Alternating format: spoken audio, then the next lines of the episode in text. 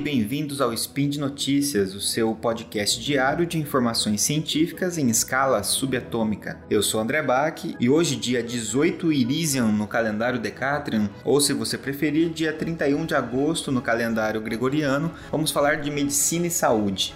Hoje eu resolvi trazer talvez a dúvida que eu mais ouço por aí e que se tornou um meme recorrente na internet, que é basicamente aquela ideia de como que o analgésico, como que o remédio sabe qual parte do meu corpo está doendo.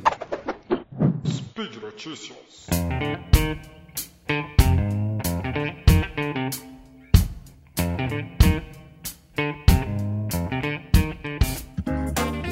É interessante essa dúvida porque ela considera que de alguma forma o medicamento ele tem características humanas de consciência em saber onde agir, né? E é óbvio que todos nós sabemos que isso não acontece, não existe esse tipo de inteligência. E é por isso que a gente fica tão intrigado, porque afinal de contas a gente tá com uma dor no joelho e aí a gente toma um medicamento e a dor no joelho diminui ou passa. Só que eu não usei o medicamento diretamente no joelho. Eu resolvi tomar esse medicamento pela boca, um comprimido, um, um xarope, ou às vezes foi injetado no músculo, nos glúteos, no deltoide, aqui no braço, e, e esse medicamento chegou de alguma forma e fez o efeito lá onde ele precisava onde eu estava precisando dele para parar de sentir dor. Então, como é que ele sabe? Ele viu lá que estava doendo e saiu correndo e falou: precisamos ajudar essa pessoa, essa pobre pessoa que está sentindo dor. Precisamos chegar até o joelho do André para conseguir fazer ele parar de sentir dor. Então, a gente sabe que medicamentos eles não têm personalidade própria, como eu tenho e você que está ouvindo tem. Mas a gente sabe que a maioria dos fármacos que a maioria dos princípios ativos funcionam com uma certa especificidade. É isso que acaba ajudando muito a gente entender como esse efeito acontece. Para começar, só para diferenciar medicamento de remédio e de fármaco e princípio ativo, a gente tem que entender o seguinte: remédio é tudo aquilo que traz algum bem-estar para nós. Então, é um termo mais amplo e mais coloquial que a gente usa. A gente pode até dizer que rir é o melhor remédio. Então, realmente é muito amplo essa questão do, do remédio, né? Quando a gente usa o termo medicamento, é um termo mais específico. É aquilo que você compra na farmácia, aquele produto final, aquele comprimido, aquele xarope, né? Aquilo é o medicamento. E dentro do medicamento tem um, um corante, tem um saborzinho ali, que você tem um aromatizante, tem substâncias que vão estabilizar, que vão conservar, e tem também o princípio ativo, que é realmente a substância que faz efeito. Esse princípio ativo a gente chama de fármaco dentro da, da farmacologia, dentro da área médica. Só para vocês entenderem aqui quando eu estiver falando esses termos. Então, os, os fármacos, os princípios ativos, eles funcionam com uma certa especificidade. Para eles terem uma especificidade, para eles terem um efeito específico, significa que eles vão interagir com estruturas específicas do nosso corpo, que funcionam para eles como receptores. O fármaco que a gente ingere, que a gente injeta, ele precisa interagir com alguma coisa no nosso corpo. Essa coisa que ele interage são os chamados receptores. Esses receptores podem ser várias substâncias do nosso corpo, mas em geral são proteínas, proteínas que atravessam a membrana das células, canais iônicos, enzimas ou até mesmo o DNA. Tem fármacos que vão interagir com o DNA. O DNA vai funcionar como receptor para ele. De qualquer forma, a gente sabe que fármacos específicos possuem afinidade, eles gostam mais de determinados receptores, de receptores específicos, que por sua vez se localizam em diferentes locais do nosso corpo, muitas vezes locais específicos também. Então, de uma forma mais grosseira, é, mais superficial, a gente pode dizer que cada fármaco é como se fosse uma chave, uma chave que abre algumas portas do nosso organismo, algumas, mas não todas. Então, os fármacos não são uma chave mestra que abre qualquer porta. Os fármacos são chaves que abrem determinadas fechaduras no nosso corpo.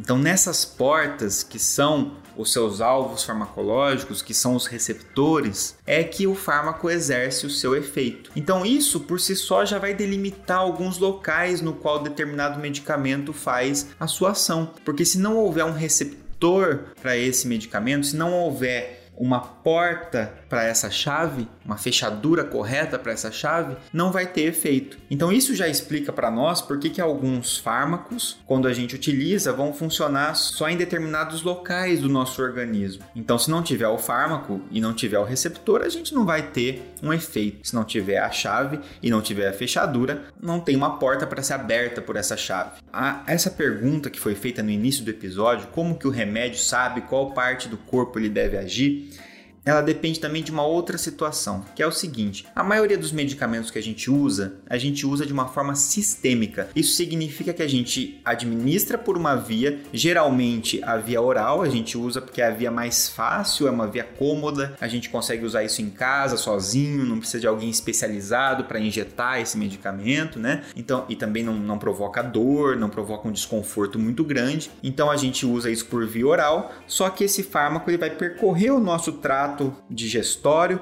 ele vai ser absorvido geralmente no intestino, do intestino ele vai ser jogado até o fígado pela circulação porta que a gente fala, e aí do fígado ele vai para a circulação sistêmica, ou seja, vai circular no, no, sangue por todo o nosso organismo. Então o fármaco está sendo distribuído por todo o nosso corpo. Isso significa que ele vai chegar em vários locais do nosso corpo. E onde ele encontra um alvo farmacológico, onde ele encontra um receptor, onde essa chave encontra uma fechadura que ela encaixa, ele vai exercer a sua ação. Então, muitas vezes, o fármaco ele vai provocar uma ação terapêutica num determinado local, vai abrir aquela porta que a gente precisava que ele abrisse para trazer um efeito benéfico para nós, mas em outros locais ele vai acabar abrindo portas que eu não queria abrir. E isso vai trazer os efeitos colaterais desses medicamentos. Além disso, a gente tem que imaginar o seguinte: se você está com uma dor e uma inflamação no tornozelo, por exemplo, vamos supor que no tornozelo esquerdo você torceu esse tornozelo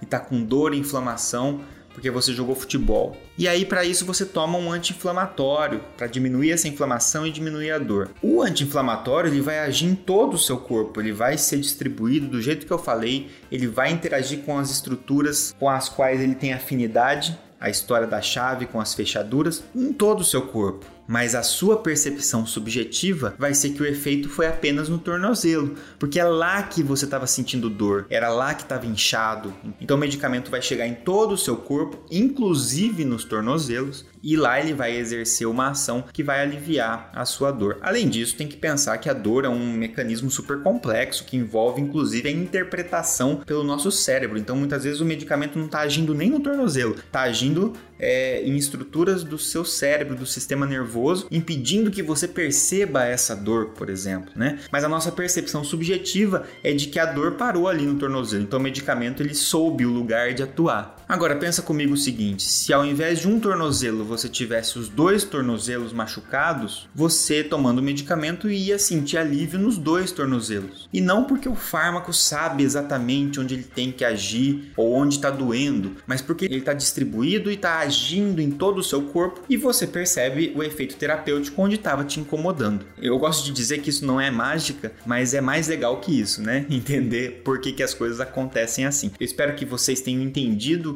como que o remédio, o medicamento sabe qual parte do corpo ele deve agir e que agora vocês possam espalhar essa notícia, né, e responder esses memes que as pessoas colocam e que deixam a gente um pouco perturbado de como que as coisas funcionam no nosso corpo. Se você tiver alguma dúvida, deixa aí nos comentários ou manda um e-mail para o contato e é bom sempre lembrar que esse e outros programas de ciência aqui do site só conseguem existir graças ao apoio de vocês, seja compartilhando, mostrando isso para as pessoas, avaliando nos aplicativos, seguindo a gente nas redes sociais e também contribuindo, se vocês quiserem, pelo sistema de patronato do SciCast que vocês encontram também aqui no post. Um grande abraço a todos e até o próximo Spin de Notícias.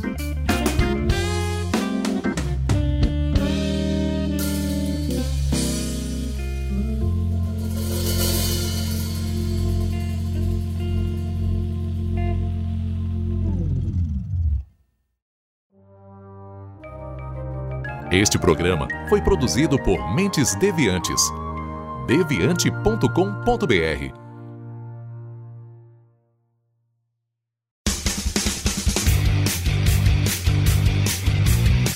Cortes, edição de podcast.